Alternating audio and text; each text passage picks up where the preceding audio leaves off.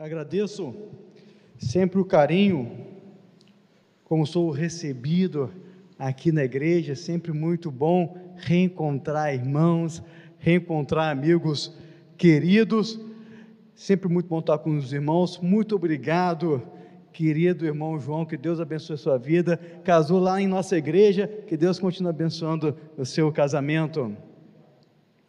Estou também aqui a minha esposa Roberta, bênção de Deus na minha vida. Primeira vez que ela vem aqui à igreja, eu já pude estar aqui outras vezes e quero que os irmãos mandem o meu carinho, a minha admiração para o pastor Purim, um amigo muito querido. É sempre muito bom estarmos com a família de Deus. Louvo a Deus pela vida de cada um. E nesse tempo, eu quero pensar um pouco com os irmãos a respeito de mudança. Estamos falando muito, como todo início de ano, a respeito de mudanças, temos planos, projetos, tantas coisas que nós queremos mudar, não é? Chega no final do ano, a gente olha a balança, eu preciso mudar aqui alguns números, né? Preciso estudar algo mais, preciso mudar alguma coisa, mas eu quero falar sobre metanoia, que é essa mudança de mente, mudança de caráter. Quantas vezes nós chegamos até o Senhor e deixamos que o Senhor venha olhar os nossos corações e falamos: Senhor, olha aqui para dentro, vê se alguma coisa que não te agrada, porque eu quero mudar. O Senhor deseja essa mudança de mente, essa mudança de caráter, e assim nós vemos de uma forma muito clara na igreja de Laodiceia. Nós iremos ler essa carta que encontra assim Apocalipse, capítulo 3, versículo 14 até 21, carta à igreja em Laodiceia. Nós vamos ver o que o Senhor queria mudar naquela igreja, por que ele queria mudar e podemos trazer então aplicações em nossas vidas. Abra sua Bíblia comigo, Apocalipse, capítulo 3, versículo 14 até 21.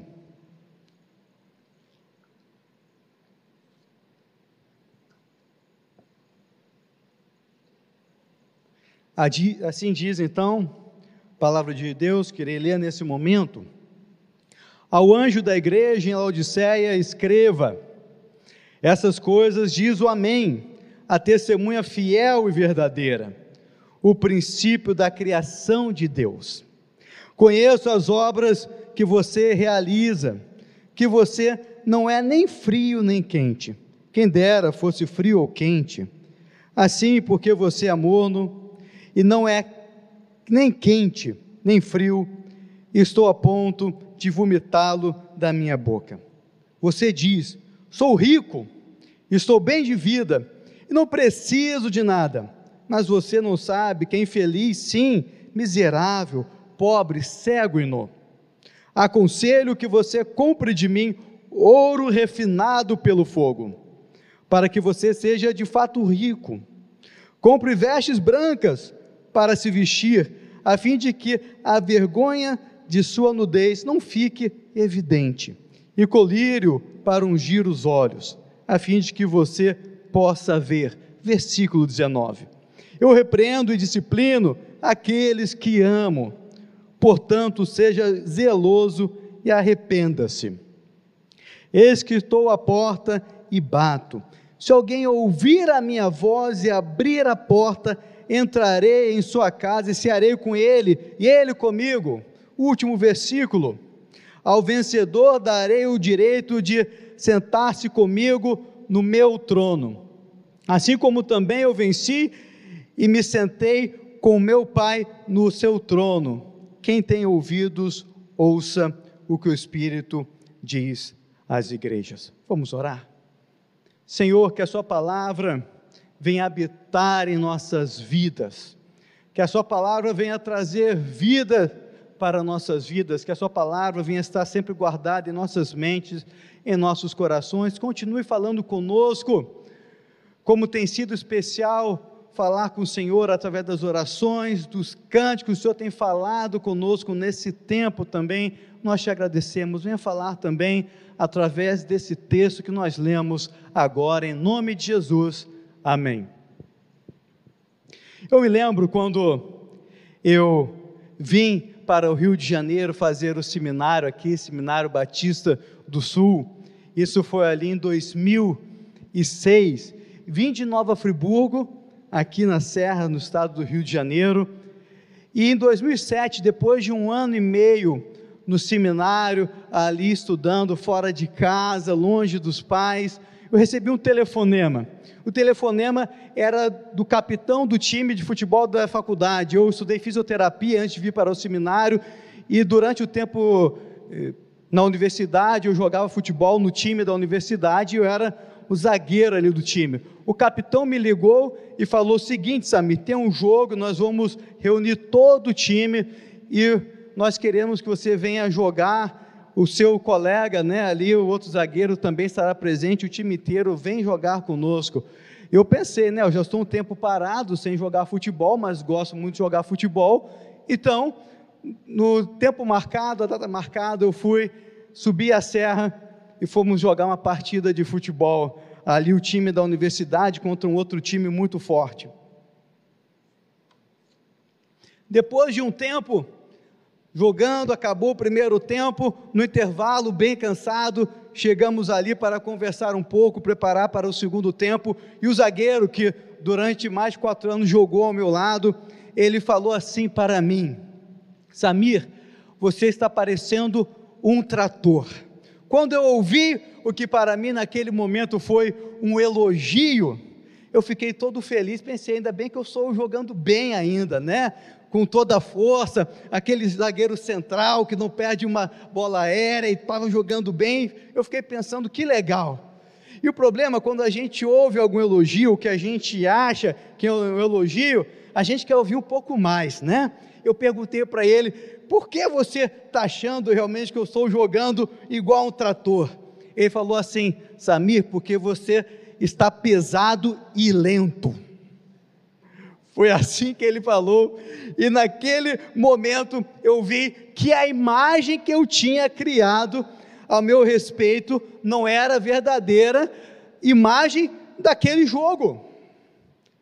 A imagem que eu tinha criado era então de alguém que jogava um ano e meio atrás, que depois veio para o seminário, como, sabe, seminário sem a comida da mamãe ali, muito hambúrguer, muita pizza, né? muito lanche. Depois de um tempo, fui engordando e a minha cabeça era daquela mesma pessoa.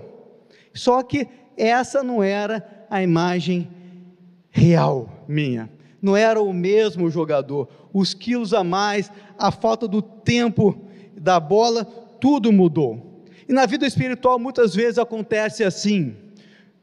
Durante a nossa vida temos sim ali o momento do primeiro amor, o momento onde buscamos o Senhor, o momento onde queremos ler a Bíblia o tempo todo, o tempo todo, orar o tempo todo, estar na presença de Deus o tempo todo, estar na igreja o tempo todo, mas com o tempo, algumas dificuldades, parece que alguns quilos ou peso do pecado vão se somando em nossa vida, só que nós não conseguimos ver.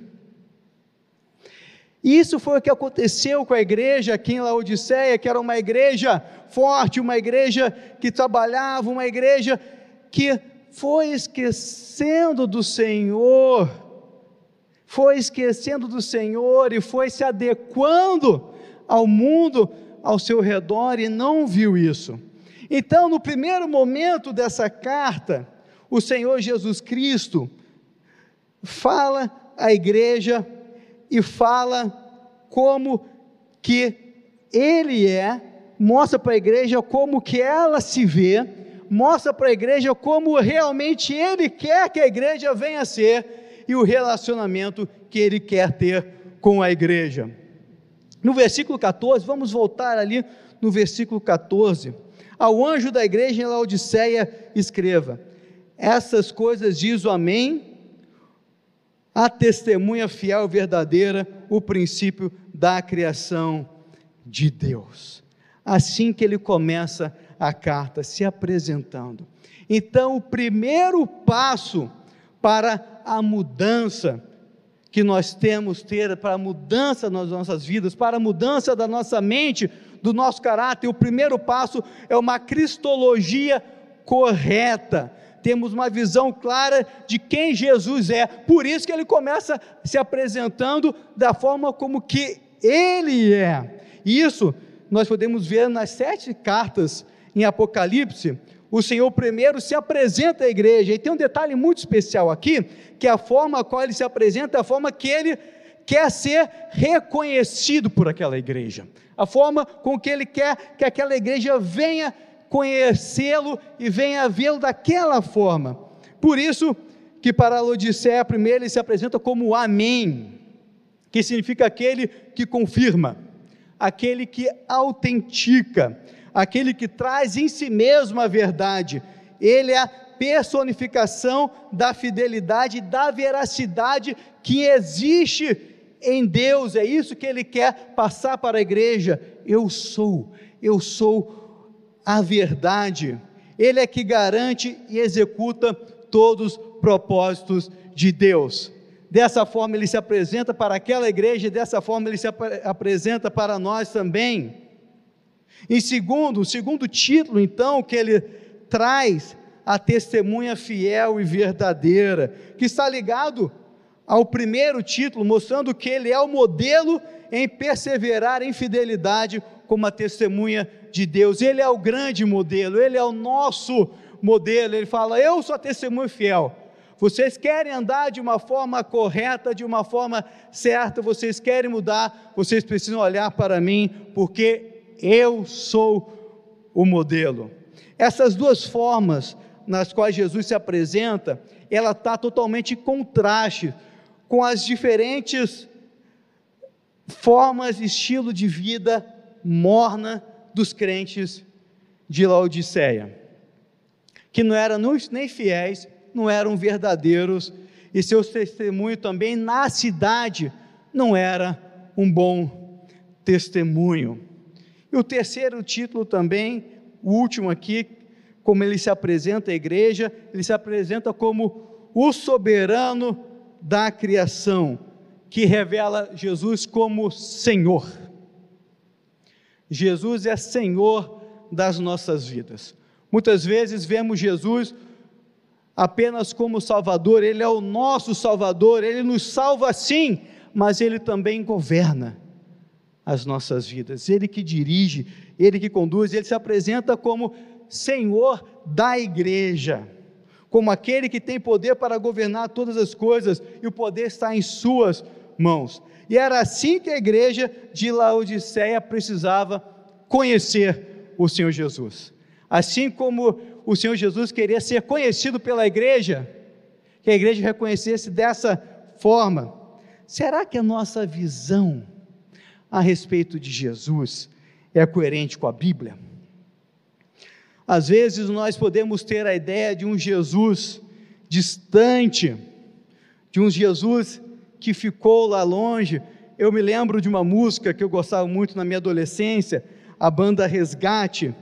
Eles cantavam uma música assim: Você pensa que o meu Deus voltou para casa cansado para descansar e nunca mais retornar? Você se enganou porque ele brilha, ele vive, ele brilha muito mais que os raios do sol. Às vezes a gente pode pensar que Deus ficou lá e não vai voltar mais, que ele é distante.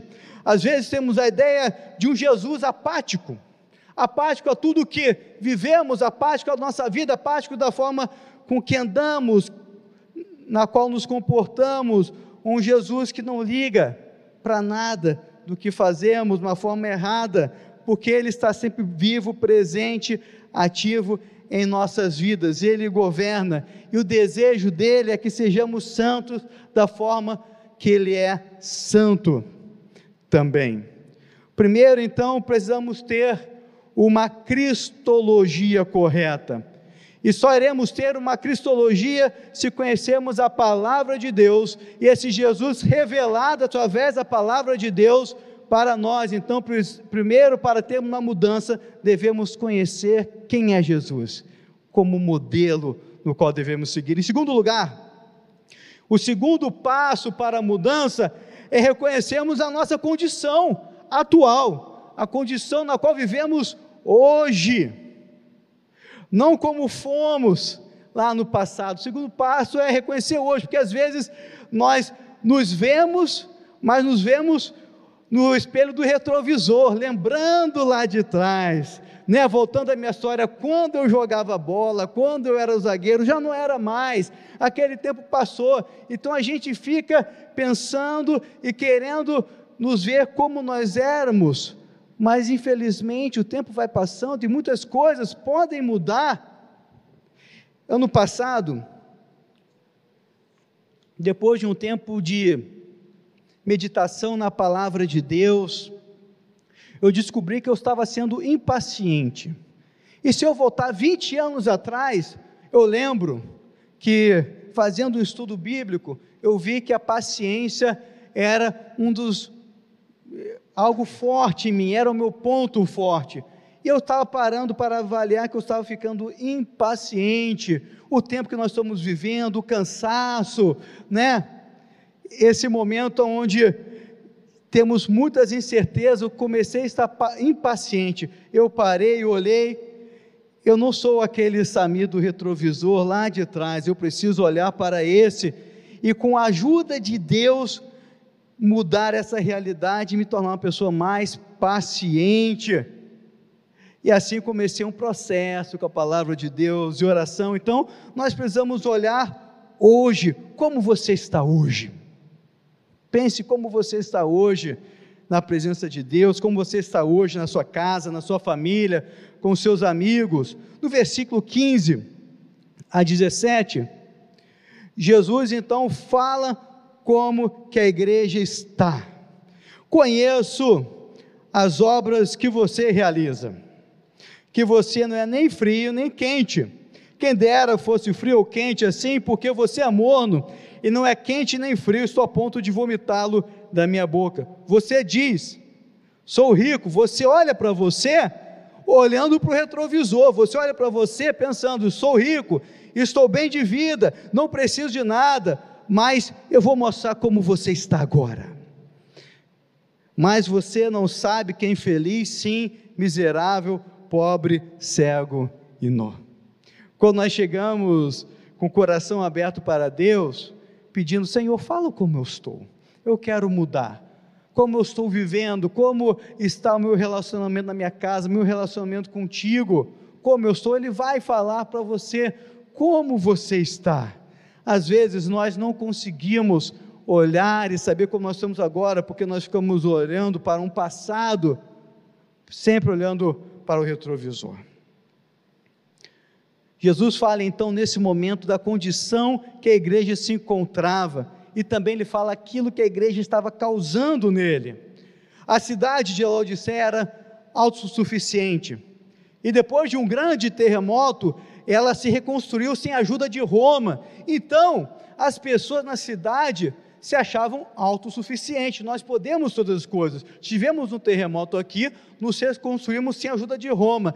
E a igreja estava trazendo isso para ela também. Nós também somos autossuficientes. Não precisamos de Deus, não precisamos de nada. Nós bastamos. É isso que o Senhor está falando. Olha, vocês se acham só autossuficientes, mas vocês não são. Vocês dependem de mim. E no versículo 15 16, nós temos uma metáfora aqui muito forte. E o Senhor Jesus fala, usa os termos frio, quente e morno. E esses termos estão relacionados com as águas da cidade, o sistema que abastecia a cidade. O rio da cidade, chamado Rio Lico, chegava no verão, ele se secava, era o rio principal. Então existia um grande aqueduto que trazia água para a cidade de Laodiceia. E esse aqueduto recebia então primeiro água que vinha de Herápolis, que era conhecida por causa das suas águas termais. elas tinham propriedades medicinais. E também recebia água de Colossos, que era conhecido por um ribeiro de água potável, cristalina, fria. Então, a gente imagina naquele aqueduto que vai trazer a água para abastecer a cidade, vem então uma água cristalina, geladinha, e do outro vem uma água termal, uma água quente. Quando ela se junta, ela se torna uma água morna. E quando chegava até a cidade, e as pessoas tomavam aquela água morna, muitas pessoas tinham enjoo naquele momento. E com aquele enjoo, muitas então colocavam tudo para fora. O que era normal naquele tempo era eles colocarem então aquela água morna em vasos de barros para resfriar um pouco. O que o Senhor Jesus está falando para a sua igreja, usando essa metáfora que era bem compreendida pelos irmãos, que era o seguinte: vocês precisam ter uma identidade definida. Vocês precisam ser quentes, como essas águas termais serem quentes e ter esse poder curativo na vida das pessoas. Vocês precisam ser frios, frios como essas águas geladas, cristalinas que refigoram, que trazem refrigério. Vocês não podem ser mornos. E assim, dessa forma, vocês estão enjoando até a mim. Vocês precisam ter uma identidade. A igreja não poderia ser igualada então ao seu abastecimento, que causava mal-estar. Os crentes de Laodiceia deveriam ser conhecidos por seu poder de restauração espiritual, como as águas medicinais que vinham de Herápolis, ou deveriam ser conhecidas por seu ministério revigorante e vivificante, como as águas de Colossos o Senhor Jesus queria isso, uma identidade, a igreja deveria desenvolver essa identidade espiritual que corresponderia o seu Senhor, daquela forma que ele se apresentou. Essa identidade deveria corresponder o seu Senhor. Então, no versículo 17, nós temos que a igreja se achava autossuficiente, achava que não precisava de nada, mas ela estava equivocada ao seu próprio respeito. E por isso que o Senhor fala a respeito das coisas que tinha na cidade, ele começa e continua ali com a metáfora, a cidade de Laodiceia era uma rota comercial muito importante, era famosa por seus bancos, era famosa que produzia tecidos e uma lã preta muito cara, muito rara das ovelhas que eram criadas ali na região. E também era famosa por ter uma escola de medicina, qual produzia um excelente colírio. Mas, na verdade, para o Senhor era, era pobre, toda a riqueza da cidade não adiantava. Estava cega, todo o colírio produzido não adiantava. Estava nua, espiritualmente falava, porque toda aquela vestimenta não adiantava ela não vivia de fato como o Senhor Jesus Cristo queria. Por isso que essa palavra é tão forte à igreja. Então, em primeiro lugar, o Senhor Jesus se apresenta e nós precisamos conhecer o Senhor Jesus como ele é. Em segundo lugar, ele fala como nós achamos que somos e como de fato nós somos. E agora, terceiro e último lugar, o Senhor Jesus convida então, para aceitarmos algo que vem dele. Terceiro lugar, para uma mudança, é aceitarmos esse convite. E qual foi o convite para a igreja? Qual foi esse convite? Versículo 18: Aconselho que você compre de mim ouro refinado pelo fogo, para que você seja de fato rico Compre vestes brancas para se vestir, a fim de que a vergonha da sua nudez não fique evidente, e colírio para ungir os olhos, a fim de que você possa ver. E ele fala com carinho: Eu repreendo e disciplino aqueles que amo, portanto, seja zeloso e arrependa-se. Primeiro, ele oferece ouro refinado pelo fogo, que simboliza a verdadeira riqueza que é essa riqueza espiritual, uma riqueza sem mácula, sem tristeza, uma riqueza espiritual. Espiritualmente falando, é isso que nunca acaba. Vestes brancas, a pureza, pureza de Jesus Cristo, o colírio para ver a verdade espiritual, que vocês venham ver o que está acontecendo. Vocês se acomodaram aqui, vocês precisam olhar para mudar, para ter essa metanoia. Vocês precisam ver as verdades espirituais. Versículo 19 diz que Jesus repreende e disciplina aquele que ama. Assim como o pai disciplina o filho, a gente sabe muito bem quando um pai disciplina o filho, não muitas vezes o filho na hora que está sendo disciplinado, mas quando ele cresce, ele sabe que é disciplinado por amor, assim o Senhor nos disciplina. Muitas vezes o Senhor nos chama para uma conversa séria, para a disciplina, isso é porque verdadeiramente Ele nos ama. Ele faz esse convite ele está muito claro então no versículo 20: Eis que estou à porta e bato. Se alguém ouvir a minha voz e abrir a porta, entrarei em sua casa e cearei com ele e ele comigo. O convite para o jantar, o convite para no relacionamento. Lá no interior nós falamos que para você conhecer uma pessoa, você precisa comer um quilo de sal com ela. E a primeira vez que eu ouvi essa expressão me soou muito estranho. Como é comer um quilo de sal? Ninguém consegue comer um quilo de sal. Mas todos nós, durante a nossa vida, já comemos muito mais que um quilo de sal. Como que se come um quilo de sal? Pitadinha por pitadinha, almoço por almoço, jantar por jantar. Isso quer conhecer bem uma pessoa. Você tem que comer com ela várias vezes. Você tem que ter ali a experiência com ela, do jantar, a experiência do almoço, a experiência ali como Jesus fazia com seus discípulos, de repartir o pão do jantar. Jesus nos convida para essa experiência. Jesus nos convida para esse momento do relacionamento. Jesus nos convida para o momento de estarmos com Ele, para o momento da comida. Eu me lembro quando lá em casa chegava algum pastor para pregar e iria passar o final de semana lá em casa, e meu pai também é pastor e convidava, e minha mãe falava: Olha, pastor e tal, missionário, o visitante vai comer lá em casa, e vou fazer alguma coisa. Eu falava: Mãe, eu acho que esse irmão, que essa irmã gosta de comer lasanha porque era o que eu mais gostava de comer, né? Gosta de comer lasanha, então fazer com todo carinho. Quando a gente recebe alguém para jantar, nós queremos dar aquilo que nós temos de melhor, que é aquilo que a gente sabe servir de melhor, e quando nós estamos num relacionamento com o Senhor, nós precisamos dar aquilo que nós temos de melhor, que é a nossa vida, que é o nosso coração. Para finalizar, o texto de João, 1 João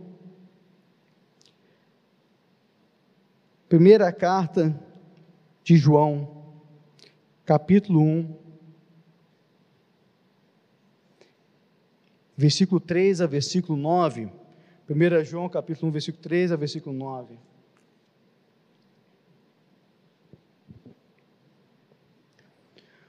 O que vimos e ouvimos, anunciamos também a vocês, para que também vocês tenham comunhão conosco. Ora, nossa comunhão é com o Pai e com seu Filho Jesus Cristo. Escrevemos essas coisas para que a nossa alegria seja completa. A mensagem que deles ouvimos e que anunciamos a vocês é essa: Deus é luz, e não há nele treva nenhuma. Se dissermos que mantemos comunhão com Ele e andamos nas trevas, mentimos e não praticamos a verdade. Se andarmos na luz, como Ele está na luz, mantemos comunhão uns com os outros, e o sangue de Jesus, seu Filho, nos purifica de todo pecado. Versículo 8: Se dissermos que não temos pecado nenhum, a nós mesmos enganamos, e a verdade não está em nós.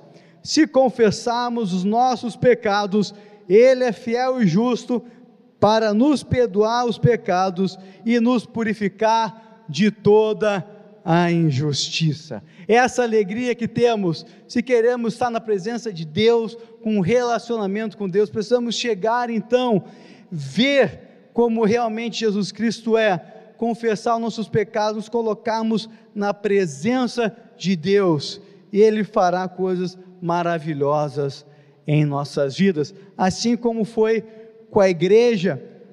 No final, então, o último versículo que nós podemos ler em Apocalipse 3, versículo 21, ao vencedor darei o direito de se assentar comigo no meu trono, assim como também eu venci e me sentei com meu Pai no seu trono. Quem tem ouvidos, ouça o que o Espírito diz à igreja. Essa é a vitória. Uma vida com Ele, plena aqui na terra, e uma vida eterna, vitoriosa, para sempre, reinando com Ele nos céus. Eu quero convidar você a fechar seus olhos e refletir um pouco sobre mudança. Com certeza você planejou fazer algumas mudanças para esse ano. Mas olhando para o seu interior, na sua vida com Deus, no seu relacionamento com Deus, o que você precisa de fato mudar? Que metanoia, que mudança de mente, de caráter você precisa. Deixe o Senhor Jesus Cristo falar com você, assim como falou a sua igreja aqui em Apocalipse aquilo que você precisa mudar, de fato, quem você é. Quem você é de fato, como você está de fato. Se apresente ao Senhor Jesus. E ouvindo a voz de Jesus, coloca então para ele a sua vontade de mudar, de se arrepender dos seus pecados e ter uma vida repleta da sua graça, onde a presença de Jesus venha ser constante em sua vida, um relacionamento especial com Ele. Pai Santo, estamos na Sua presença, falhos, Senhor, mas alegres porque o Senhor nos conhece muito bem. Ainda que a palavra venha aos nossos lábios, o Senhor já conhece muito bem, porque o Senhor conhece o nosso íntimo, Senhor. Tantas vezes temos dificuldades até para mudar, queremos mudar, mas não conseguimos. Tantas vezes não conseguimos ver os nossos pecados, os nossos erros, as nossas falhas. Mostre, Senhor, venha sondar nossos corações e mostrar aquilo que não lhe agrada para vivermos conforme a Sua vontade, assim temos uma vida abundante na Sua presença. Perdoa nossos pecados, possamos desfrutar de uma vida abundante na Sua presença. Assim nós oramos em nome de Jesus. Amém.